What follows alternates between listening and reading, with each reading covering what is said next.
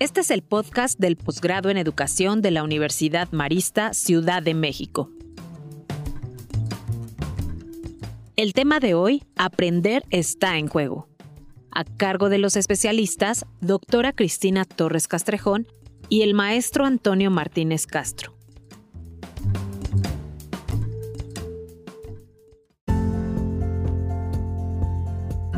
La primera intervención eh, será de la doctora Cristina Torres Castrejón. Ella estudió el doctorado en Ciencias Sociales en la Universidad Autónoma Metropolitana. Cursó la maestría en Psicología Social de Grupos e Instituciones en la UAM y la licenciatura en Psicología en la Universidad Nacional Autónoma de México. Actualmente se dedica a la investigación, la docencia y la psicoterapia. Ha colaborado en instituciones tales como Centro Nacional para la Prevención y el Control del VIH-Sida, eh, Centro de Integración Juvenil, Dirección General de Reclusorios y Centros de Readaptación Social, Procuraduría General del Consumidor y Secretaría de Comunicaciones y Transportes. Ha fungido como consultora en empresas e instituciones públicas y privadas ha colaborado en el diseño de programas de prevención de la violencia en el gobierno de Puebla y para el Gabinete de Seguridad del gobierno de Colima. Se ha dedicado a la docencia desde hace más de 10 años y partiendo cátedra a nivel licenciatura y posgrado. Como investigadora, ha abierto una línea de investigación que versa sobre el imaginario de la muerte y la construcción de la subjetividad en situaciones extremas y de riesgo, lo que le ha permitido llevar a cabo acompañamiento terapéutico a pacientes terminales y a sus familias, así como su consejería tanatológica orientando la intervención clínica hacia la elaboración de las pérdidas y trabajo de duelo, intervención en crisis, manejo de estrés y construcción de un sentido de vida. Buenas tardes, eh, agradezco a la doctora Adriana y a la doctora Vero por esta invitación y felicito al doctorado en educación y a la maestría en educación por este importante y urgente espacio de reflexión donde es muy necesario que hablemos acerca de la educación. Y bueno, en, en este momento que desde la meta virtualidad, porque bueno, no me es posible estar presente en la virtualidad y desde la virtualidad estoy en la virtualidad. Es lo increíble de eh, lo que hemos podido alcanzar dentro de la virtualidad, ¿no? De, lo, de la posibilidad. y bueno, eh, este webinar tiene una premisa muy provocadora. que dice, es aprender está en juego esto a mí me lleva a pensar que algo, algo cambió. Eh, pensando desde un, eh, algunos postulados filosóficos de lo que algunos pensadores están cuestionando eh, y retomando, no sé, un poco de una forma homologada a Nietzsche, podríamos pensar, el aula ha muerto, y si el águla ha muerto, ¿de qué estaríamos hablando? Estaríamos pensando que necesitamos formas diferentes de percibir el aula. En realidad, ¿qué es lo que ha cambiado? ¿Cambió nuestra relación con el saber? ¿Cambió la forma como concebimos el conocimiento? Eh, ¿Qué es lo que está en crisis en la educación? Si algo que es constitutivo en el ser humano es la crisis, porque nos lleva a la transición. Eh, ¿Qué habrá pasado con el lazo social que se tejía en el aula presencial? Eh, el aula virtual nos permitirá establecer, posibilitará establecer em, la intersubjetividad. Son preguntas que eh, de alguna manera llevan a establecer un campo problemático. No sé si encontraremos respuestas en este espacio, pero sí creo que es necesario abrir muchas preguntas para empezar a cuestionarnos acerca de lo que nos está pasando. Eh, la pandemia, ¿no? el confinamiento que hemos vivido, ¿no? Dos años eh, de aislamiento, de separación con el aula física, nos pone, digamos, en la mesa algo que nos hace que visibilicemos de algo que ya se prefiguraba en el pasado. Es decir, que no es que eh, se esté transformando la educación, sino que el contexto, también habría que pensar en términos del contexto social, ha cambiado. Por lo tanto, el aula tendría que cambiar.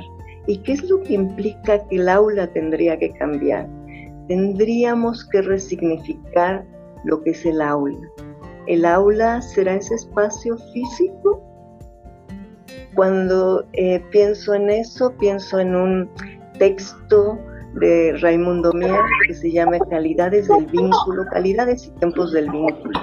Y Raimundo Mier iba a decir el vínculo no necesariamente es presencial y el vínculo está ligado a la temporalidad pasado, presente, futuro.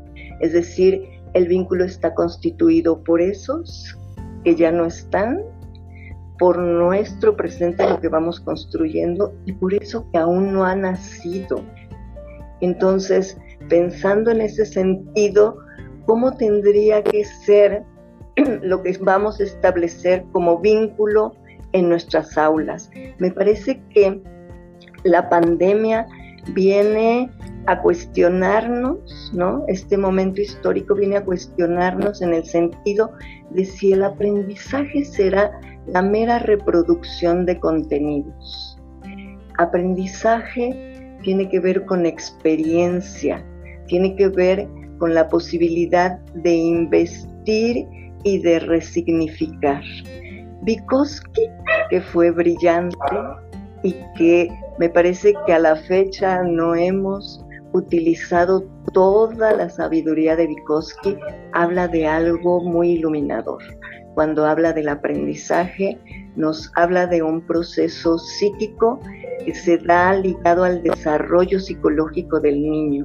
Y él va a hablar del gesto de señalar, por ejemplo. Cuando el niño señala las cosas y la madre las nombra, el niño está aprendiendo y aprehendiendo porque está haciendo dos operaciones significativas. Por un lado, está haciendo una operación intrapsíquica, porque al la madre nombrar, él va a introyectar los objetos del mundo, los va a poder conocer, pero no lo podría hacer sin esa relación con la madre. Es decir, que el aprendizaje tiene una dimensión intrapsíquica, necesitamos interiorizar, y por otro lado tiene una relación interpersonal. Después Vygotsky va a decir que este vínculo que se establece con la madre lo vamos a sustituir en la escuela. Entonces ese vínculo que será fundante en el aprendizaje, lo reproduciremos en el aula. Y entonces esta relación, este binomio eh, docente-estudiante será indispensable para el aprendizaje. Y bueno, el cuestionamiento me parece que iría en términos de pensar qué ha pasado con el vínculo. ¿Es el aula física? ¿Es el espacio concreto o es esta operación psicológica que eh, de alguna manera sentimos que, no se puede dar en este sentido de la virtualidad. En realidad, no nuestros estudiantes necesitarán contenidos o más bien el lugar del estudiante que ya no es el alumno, ese que no tiene luz, sino que son estudiantes que tienen un conocimiento, porque ellos tienen un conocimiento, porque tendríamos que pensar en varias condiciones. ¿Qué espacios tenemos? ¿Espacios del siglo XIX? O sea, pensando en la temporalidad. ¿O tenemos espacios del siglo XXI? ¿O tenemos espacios del siglo XIX con docentes del siglo XX, yo, me, yo soy habitante del siglo XX, con estudiantes del siglo XXI, que eh, la información ellos la manejan pues como en un cotidiano, ¿no? Entonces realmente necesitan alguien que les ilumine en los contenidos o necesitan conectar su deseo por aprender. ¿Dónde ha quedado el deseo? Creo que esa sería una pregunta importantísima. La escuela es un lugar, debiera de ser un lugar, y el aula debiera de ser un lugar de zozobra, un lugar de búsqueda, un lugar de descubrimiento, ¿no? Habría que preguntarles a nuestros estudiantes qué es lo que les hace sentido en la actualidad, qué es lo que más les gusta de ir a la escuela o de estar en el aula virtual. Eh, algunos investigadores han hecho este ejercicio y han encontrado que lo más importante es esta interrelación que se da entre el grupo, esta grupalidad que hace vínculo y este contacto con el, con el docente, esta conexión, o sea, desde dónde nos conectamos con nuestros alumnos. ¿Qué pasa cuando entramos a la virtualidad y vemos puras pantallas oscuras y decimos, oh no, y nos desmotivamos? En realidad tendríamos que pensar que a lo mejor estas pantallas oscuras es como cuando entramos al aula y todo el mundo está eh, distraído, apático, y cómo hacemos que nuestro grupo, que nuestros estudiantes se motiven, sientan el deseo de estar ahí, de ocupar ese lugar.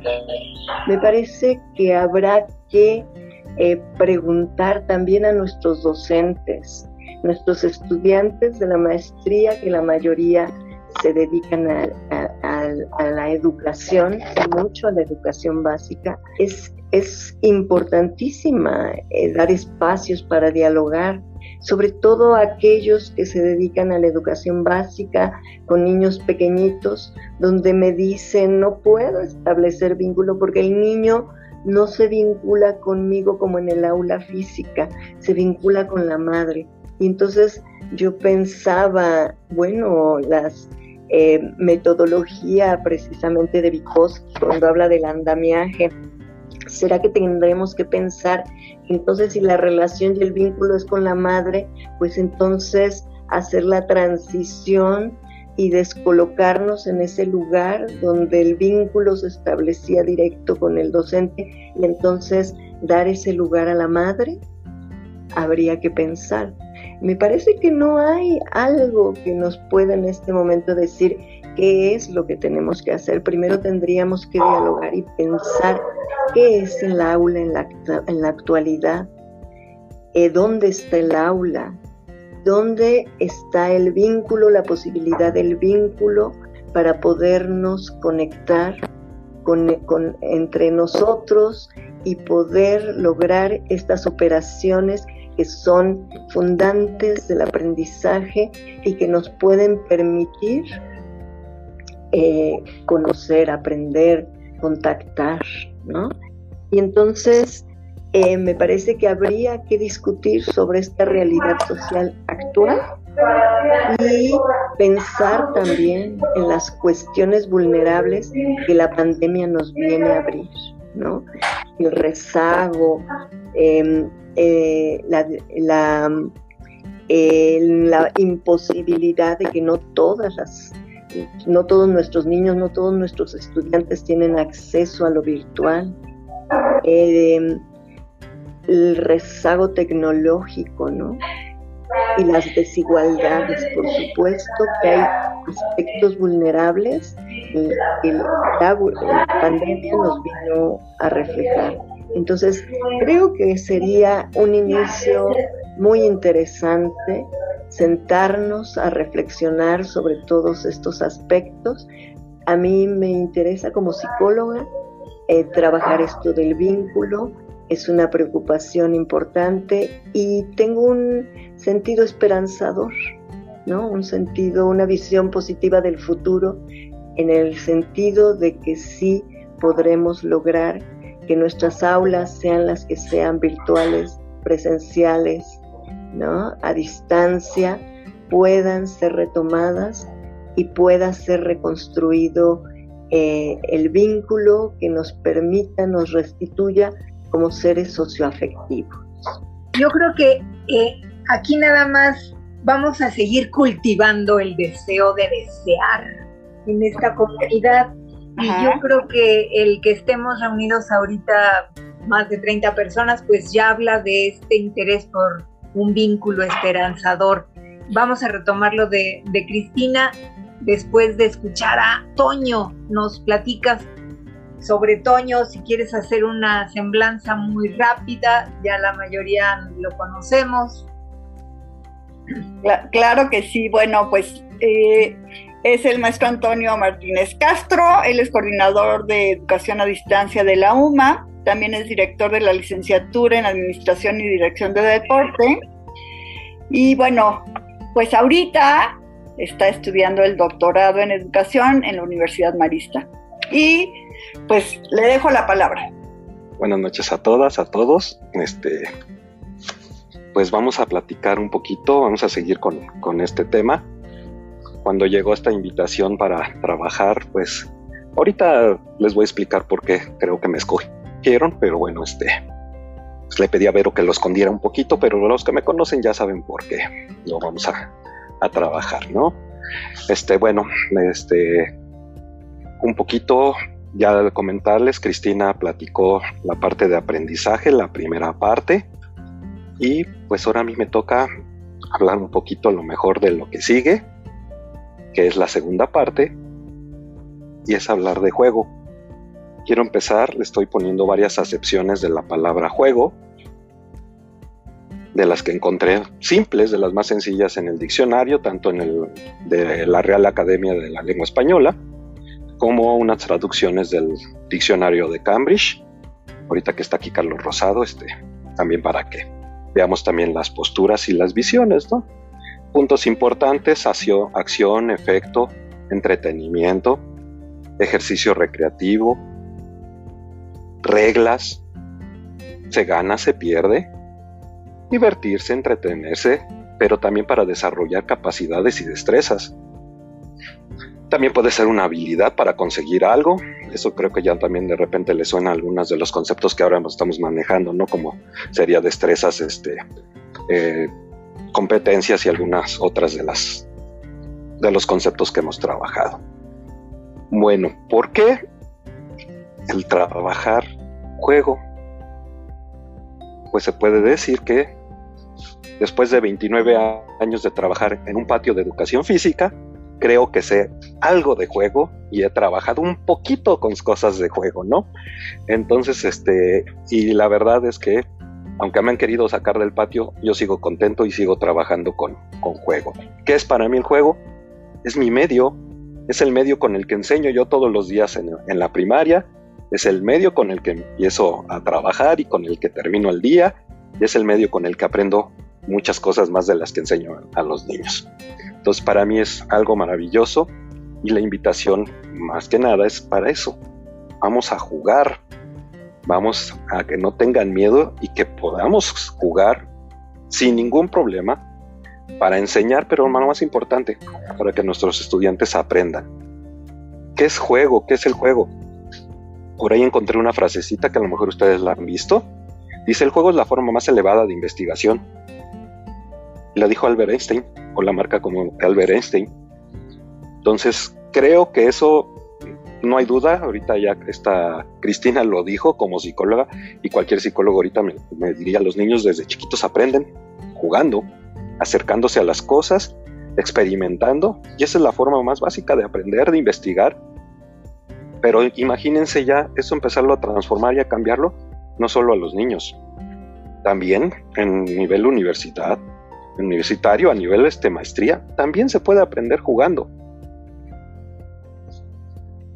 Y sin ningún problema podemos hacer algo muy importante con el juego. Podemos hacer esas conexiones. Esas conexiones que al final nos van a llevar a un aprendizaje significativo.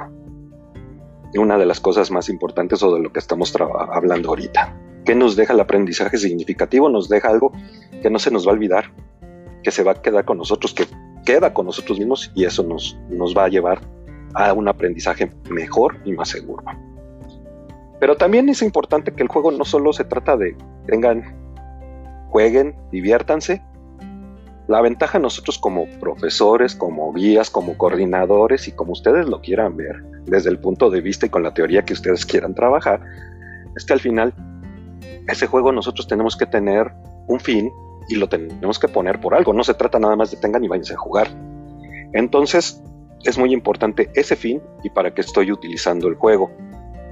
Y luego, como lo dijo también Cristina, pues si resulta que hace dos años nos cambió todo. Totalmente nos cambió todo. Habría que, tuvimos que investigar, tuvimos que hacer cosas diferentes. Cristina ya habló mucho de esta parte, ya no quiero este, darle vuelta, al final ahorita lo platicamos, pero nos cambió todo.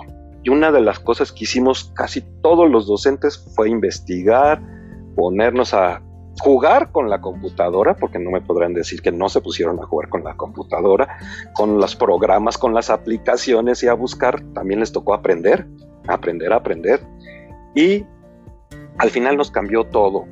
Y empezamos a hacer, a buscar metodologías, estrategias, cosas nuevas para jugar. En lo particular, como me encanta el juego y sigo que es una de las cosas principales, pues yo sigo hablando mucho de esta cosa, esta cosa que se llama gamificación, esta estrategia, esta metodología. Y, hoy lo que vengo es eso. Vamos a trabajar, vamos a, es invitarlos a trabajar con, con esta parte de gamificación.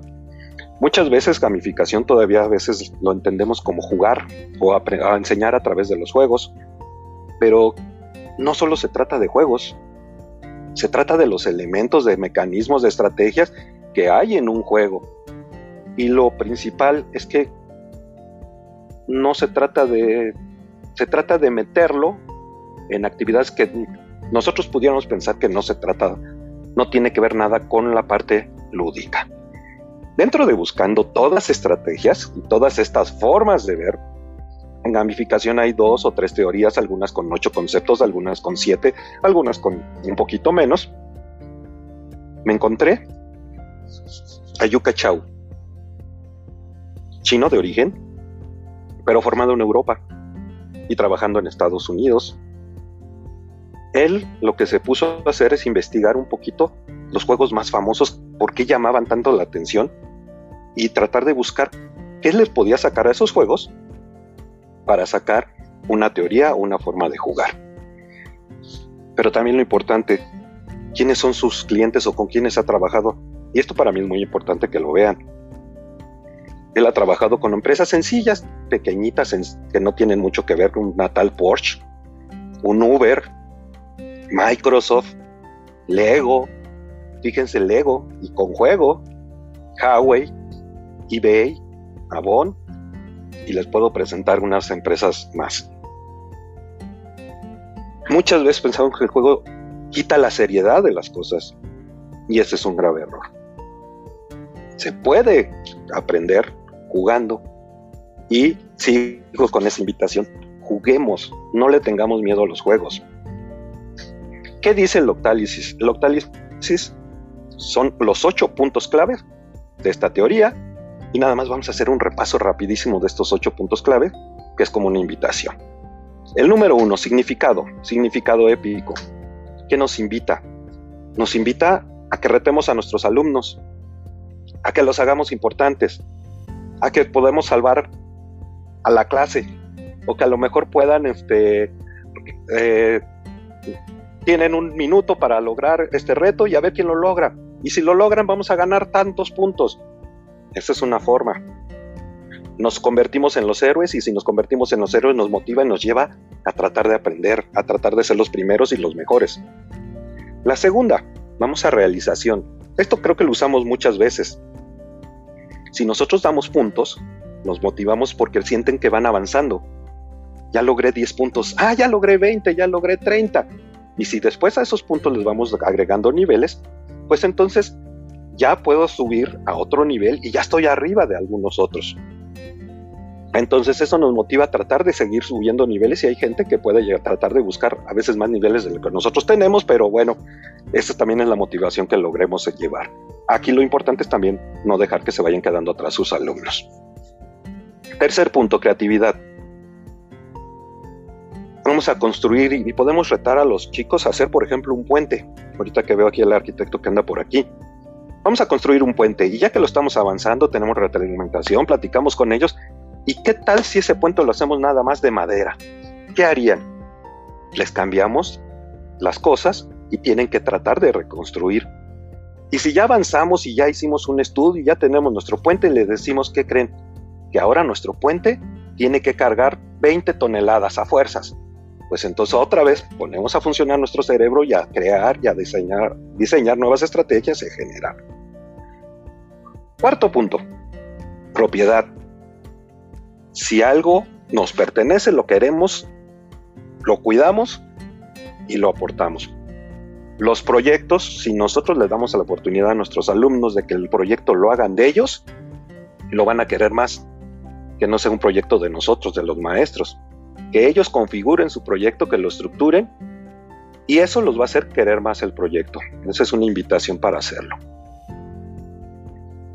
La parte de influencia social trabajar en equipo, el trabajo colaborativo, las misiones en grupo. Este equipo va a, tratar de hacer esto, este equipo va a tratar de hacer esta otra parte. Hay que invitarlos a trabajar en equipo porque el equipo también nos ayuda mucho a levantar esa motivación y a buscar el aprendizaje. Acuérdense que estamos hablando de estrategias, de metodología, de la parte no solo del juego, sino la parte importante del juego que nos puede llevar a motivar nuestra clase. Siguiente punto, el 6, escasez. Cuando hay algo que está atrás de una vitrina, siempre nos acercamos para ver qué hay. Y buscamos la forma para tratar de encontrarla. Entonces, si tenemos un premio, tenemos algo que si logramos descubrir, lo vamos a abrir, todos vamos a querer investigar, tratar de ser los primeros para tratar de descubrir qué es lo que está atrás de esa, de esa vitrina, que ser los primeros en tocarla, porque no todos lo tienen yo voy a ser el primero que lo tenga. Entonces, eso es una forma de motivarlos. El punto 7. Les voy a, si les cuento un cuento y les empiezo a contar que había una niña que vivía con su mamá y tomaba unas galletitas y se fue al bosque, iba caminando por el bosque y de repente que se encuentra, mañana les cuento, ¿les parece lo que sigue? ¿Están de acuerdo? Los puedo dejar picados y es lo que nos hace leer un libro cuando estamos leyendo nosotros un libro, y de repente, ¿qué sigue? ¿Qué sigue? Y muchas veces le seguimos porque queremos saber qué es lo que sigue. Eso también lo podemos utilizar como estrategia y no. Y estamos usando una estrategia del juego. ¿Sí? Y por último, muchas veces nos duele más el perder las cosas que el ganarlas. Entonces, si perdemos o vamos perdiendo, nos duele más y eso nos trata, nos evita tratar de perder. O sea, tenemos que buscar ganar porque si perdemos vamos a perder, vamos a perder y eso nos duele más que a veces ganar. Entonces, estos son algunas estrategias, algunos métodos, algunas invitación para que lo intenten en su clase, ya sea virtual, ya sea este presencial, porque el juego lo pueden hacer en todos los lugares y no tiene que ser a fuerzas en el patio como se los comenté en educación física. Este, les puedo decir que aunque yo juego todo el tiempo en educación física, muchas de estas estrategias las uso. Los niveles en educación física es maravilloso y a los niños les encanta subir de niveles. Por último, entonces, aprender está en juego es para mí una invitación a jugar. A jugar y a que no tengan miedo. De verdad, que por más seriedad que tengamos, la seriedad no, no choca con lo divertido y con los juegos. El conocimiento no choca con lo divertido. Muchas gracias y pues si quieren seguimos platicando. Al final esto es un disparador, un que podemos aportar todos. Gracias, bonita noche y Vero, aquí seguimos. Muchísimas gracias, maestro Antonio. Y bueno, le cedo la palabra a la doctora Andrade para que coordine.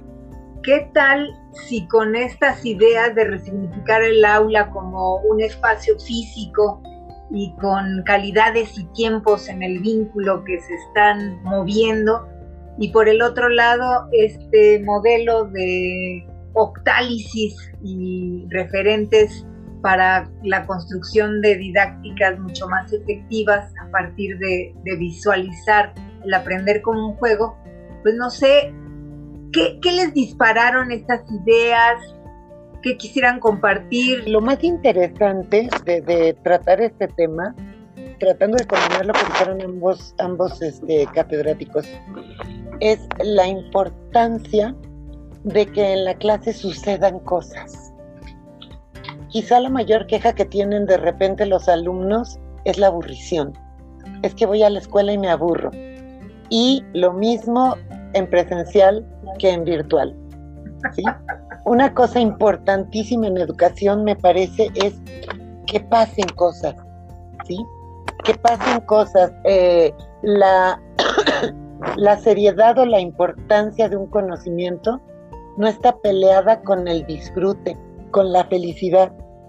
Volviendo a lo que decía Toño, decía un maestro mío, para ser feliz y para vivir mejor necesitamos tres cosas.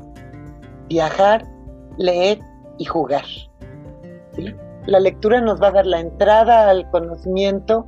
Los viajes, pues estamos viendo que en un medio virtual los podemos hacer, podemos ver un video de un recorrido en un museo, de un recorrido por la ciudad de Praga y maravillarnos con todas sus, sus bellezas y sobre todo jugar. Jugar implica poner en práctica y lo que está en juego es la felicidad de los alumnos, que es lo que los mantiene en las aulas. Alguna vez comentaba siendo estudiante de maestría, en una exposición que me tocó. ¿Por qué los mercadólogos logran que compremos un trapeador que no necesito para nada, una calatraca que no necesita para que no necesito para nada? Porque ellos se mueven en la industria del deseo. Ellos hacen que deseemos cosas, aunque no las necesitemos. ¿En qué nos estamos quedando atrás los educadores? En que no somos capaces de este, de detonar ese deseo en nuestros alumnos. ¿sí? El juego puede ser una, una, una buena estrategia, o el arte, como decía Adriana, respecto al trabajo de, de, de Héctor. Pero sobre todo es esta parte de que pasen cosas, como decía Toño, que haya realización, que tenga un significado lo que estamos hablando con los alumnos, que impulse a la creatividad, a la reflexión, a la argumentación. Y todo esto es algo que es muy importante dentro de la educación y que me parece que es lo que está en juego, precisamente. Muchas gracias. Hola a todos, ¿qué tal? Me gusta ver a muchos, los que conozco y no conozco, por lo menos en persona. Eh, bueno, yo tengo algunos comentarios. A mí me gusta mucho jugar, literalmente jugar en la clase, incluso por ejemplo si no emprenden la pantalla, les pongo que si me pongan uno si están vivos y dos si están muertos, cosas así de manera de activar las clases, o sea, sí me gusta mucho jugar. Eh, ya gamificar, ¿no? Con esa diferencia que hace la gamificación, eh, tengo más reservas quizás por el tipo de estudiantes, ¿no? El adulto, este, ¿no? De, de especialidad de posgrado, pues es un poco distinto sin embargo, a mí todavía me brinca un poco lo de niveles, premios, que sí lo he hecho. Me gusta el Capuz, me gustan muchos de los juegos, el EducaPlay, como lo presentó este Antonio. Pero este, me parece que es a veces en muchas cosas volver a cierto conductismo, ¿no? El premio, el aplauso, el, este, a veces poco creativo, ¿no? Y también digo, aunque no estoy en contra, por supuesto, ¿no? Simplemente me lo cuestiono cuando veo tanto entrar por el juego por los logros y que sale la, este, el trofeo, todo eso me pregunto, ¿qué tanto estamos volviendo un poco al aplauso, no? Y la otra es que como maestros, eh, será que yo no soy muy experta en los juegos que ahora juegan, ¿no? Este, digamos, de búsqueda de tesoros, de muchas cosas.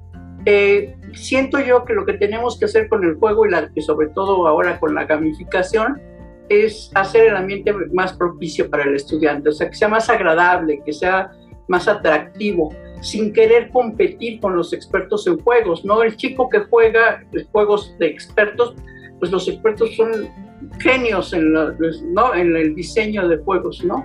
De, de, gamers, pues, ¿no? Para distinguirlo del juego, lo lúdico, y distinguiendo la, la gamificación. Entonces, pues nada más un poco eso me pregunto yo qué tanto en ciertos niveles funcionan todos los juegos y qué tanto volvemos un poco a cierto conductismo, ¿no? Nada más.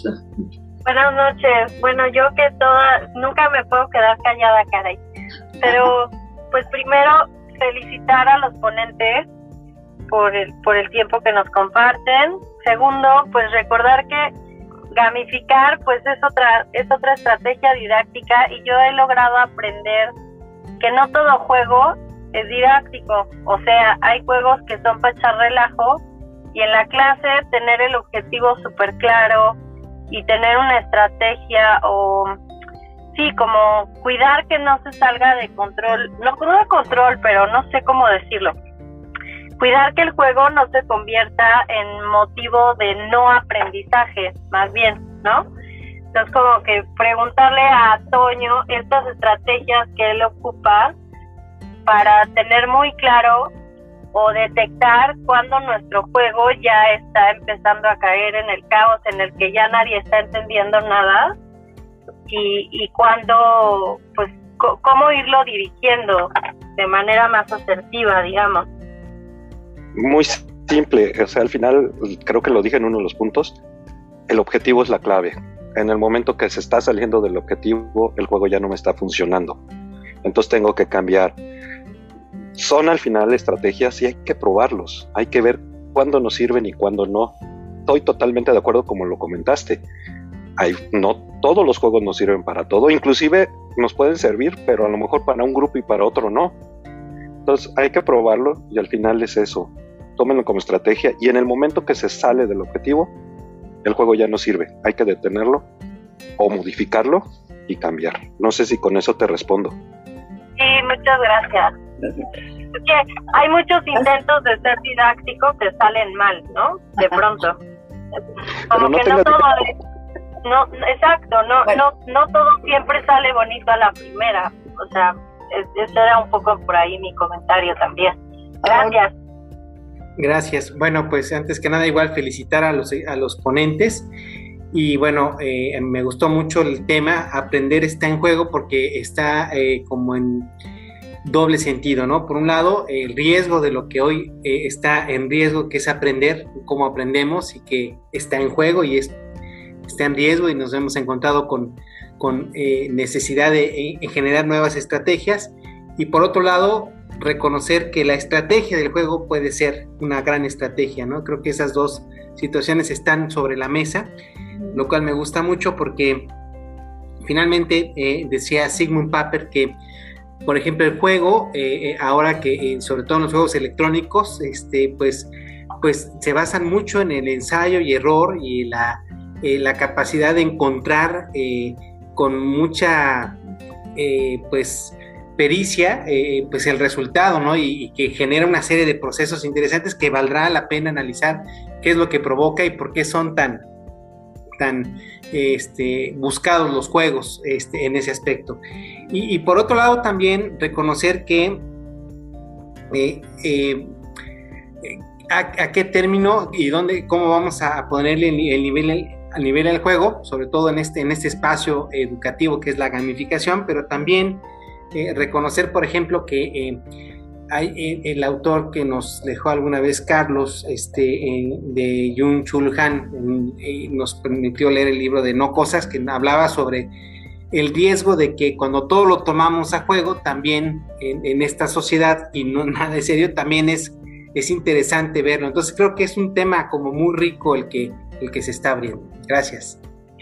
Hola, buenas noches. Gracias por esta invitación y por estos temas que creo que justamente es el punto medular hoy en día en la educación básica y, seguramente también en la superior, pero ¿qué está pasando en las aulas? Los que hemos regresado y los que están en línea, está viendo una situación muy complicada y que aunque algunos docentes están encontrando el juego como una alternativa, justamente lo que decía Toño, pues si se salen del objetivo se pierde todo. Y yo me he estado cuestionando, y, lo pongo aquí en la mesa también, el que, ¿qué pasa con aquellos maestros que no terminan de aceptar la gamificación, que no terminan de aceptar que ya no es el conocimiento el que tenemos que transmitir, sino el cómo guiar a nuestros estudiantes a que aprendan, a que se apoderen de ese aprendizaje y puedan aplicarlo. El punto medular creo que podría ir también hacia allá, porque ese vínculo del cual nos hablaba la doctora Cristina es fundamental.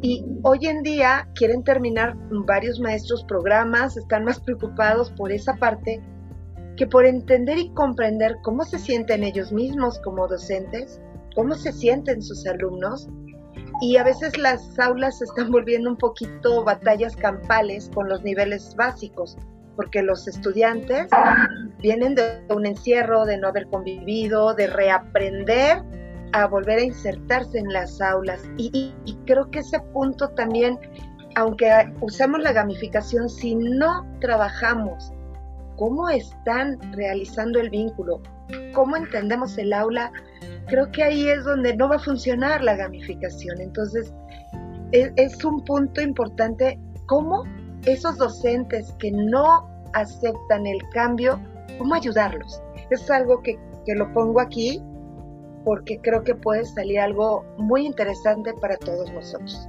Gracias. Hola compañeros, un gusto verlos. Eh, yo creo que esta reunión es maravillosa porque nos permite hacer un alto y hacer una reflexión profunda. Mi palabra de siempre es hacer metamorfosis, ¿no? Reconstruirnos en cuatro puntos importantes, creo yo. En el punto de que, cómo acertar al alumno al conocimiento, reflexionar acerca de lo que hace un rato decía Laurita, acerca del contenido como parte muy importante. Reconsiderar nuestro contexto áulico. Hace un momento la doctora Cristina decía, ¿y el aula murió? Yo creo que no ha muerto, pero sí creo que hay que mirar en esta transformación eh, de metamorfosis incluso retomando la parte de evaluación como parte muy importante. Creo yo también que eh, siguiendo las recomendaciones de la OCDE, tendríamos que aprovechar esta metamorfosis para reinventarnos en, todo lo que hemos detectado nos hace falta apretar, ¿no? Eh, porque no solamente creo yo sería ver a los ojos del aprendizaje, sino también ver esta parte de cómo estoy enseñando, de qué estoy enseñando. Y finalmente terminar con algo muy importante que es, tenemos que priorizar la salud mental de nuestros alumnos.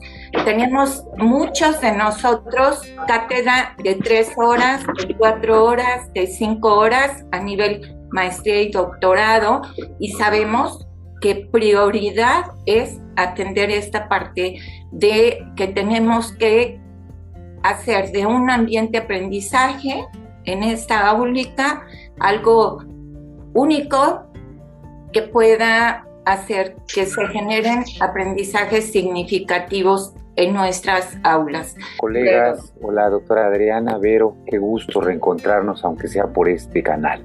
De verdad quiero felicitar a Antonio y a la doctora Cristina por la oportunidad de ofrecernos una ventana o un par de ventanas para pensar, porque estamos en o a conocer un poco más de nosotros mismos, de nuestros modos de trabajar y de encontrarnos con los estudiantes. Entonces, me quedo con el elogio en aras de la brevedad, reconozco el esfuerzo que han hecho por motivarnos y lo han hecho bien. Gracias. Me, sumo las felicitaciones, pero sobre todo deseo que el juego pues sea un pretexto para que ocurra lo que está ocurriendo en este momento. No, no tanto a dar respuestas, sino a generarnos muchísimas preguntas. Gracias. Me surge también esta, esta idea, eh, sobre todo, bueno, ya lo, tocaremos a futuro, sobre todo en el uso de las palabras, bueno, darle una resignificación a lo, que significa y, lo que, y lo que es el juego, ¿no? Entendiendo que pues nosotros, al igual que en la naturaleza, muchas especies somos seres lúdicos, que esta cuestión de, de, la formación y del crecimiento, y cuando hablamos de integralidad, por ejemplo, de la educación, veces nos quedamos mucho con los contenidos, estamos muy preocupados precisamente por todo lo que han comentado, la autoridad, y a veces dejamos a un lado dentro de la integralidad no solamente la cuestión espiritual, sino también retomando ya la cuestión de, juego, lo que, lo, lo, que eso significa.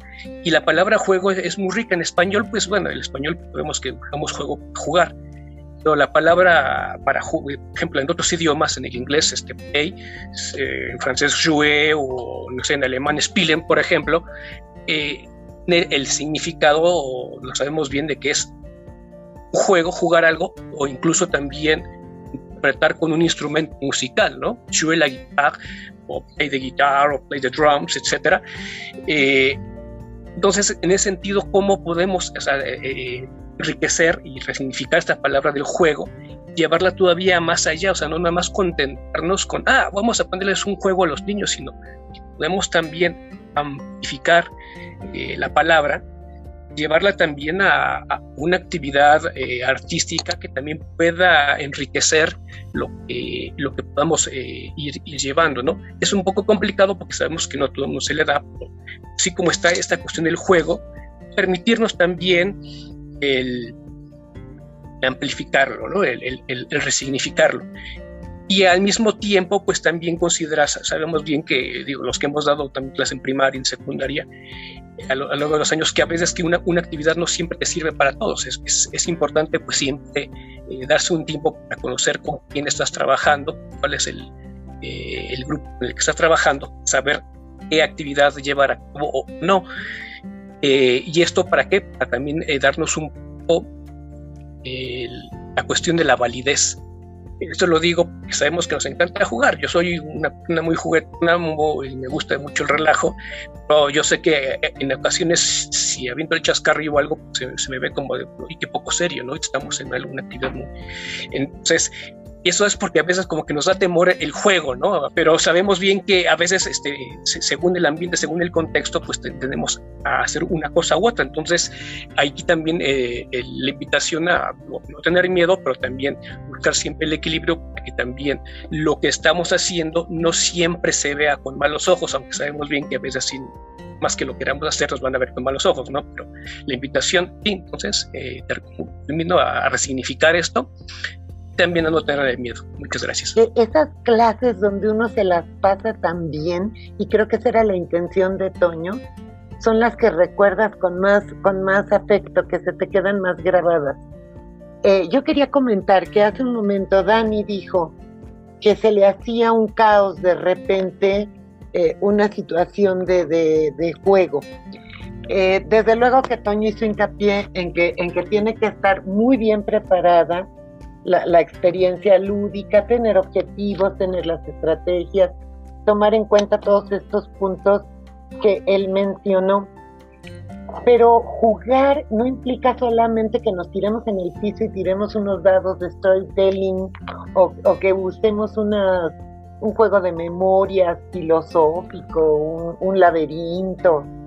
No, implica el hecho de buscar los elementos que tiene el juego que hacen que sea atractivo. Y Dani Preciosa, uno de ellos es el caos.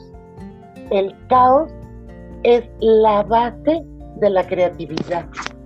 Para que surja la creatividad se tiene que presentar una situación caótica, una situación problemática que sea el detonador. Eso por una parte, destacar lo que dijo la doctora Silvia sobre generar preguntas, yo no sé si es por mi formación filosófica, pero es más importante la pregunta que la respuesta. Lo que tenemos que hacer es alumnos que se cuestionen. Y ahí entraría esta parte que hablaba Toño de la imprevisibilidad, imprevisibilidad y, y demás, pero sobre todo sin hacer a un lado el contenido privilegiar el descubrimiento de ese contenido, la reflexión sobre ese contenido, lo atractivo, divertido y felices que nos puede hacer ese contenido y ya no dictar cátedras, porque eso estuvo muy bien en la antigüedad cuando no había imprenta, cuando no había internet, cuando no había todos los medios de comunicación que tenemos ahora. Entonces, eh, eh, en las clases, lo que está en juego, me parece a mí, es eso. Provocar un caos, ¿por qué no? Pero siempre y cuando el objetivo sea salir de ese caos con una lluvia de ideas y siempre con una concreción, ¿no? Que no se quede en, en solo ideas maravillosas de todo lo que lo que podemos hacer. Muchísimas gracias por, por, la, por la charla, estuve muy a gusto. Quisiera yo insistir en esto de que se animen quienes se han estado acompañándonos durante esta hora en enviarnos al correo de la maestría en educación con la doctora Vero, al correo del doctorado en educación conmigo, sus comentarios, aquello que hayan asociado, ideas, sensaciones, emociones, creencias. ¿Por qué? Porque de lo que se trata es reunir ese material y luego devolverlo a todos y a todas nosotras para que hagamos una reflexión de segundo orden de todo lo que se va conectando. Quisiera eh, retomar esto que nuestro sensei Saúl Velasco dijo. Este, esta reunión, esta, esta modalidad del webinar, representa una ventana para pensar, y conocernos un poco más, porque yo creo que en, la mesa de cada una y cada uno de nosotros está el aprendizaje de una de uno como docente. Cuando eh, estábamos escuchando cada una de las intervenciones, yo pensaba en cómo ha cambiado mi aprendizaje y qué tanto ha cambiado cuando juego el rol de docente de facilitadora de aprendizaje. Entonces, en el aprendizaje está el centro el estudiante, pero están en el centro los aprendices docentes y yo creo que mientras como los tiburones nos sigamos moviendo, como docentes vamos a seguir eh, aprendiendo. Entonces, muchas gracias y seguimos en contacto. Gracias a las y los estudiantes de la maestría en educación, del doctorado en educación las y los egresados de la maestría y del doctorado, los titulados también, aquí me da muchísimo gusto encontrarlos, no se les olvide sus tesis y seguimos aquí en este, en este relajo de aprender.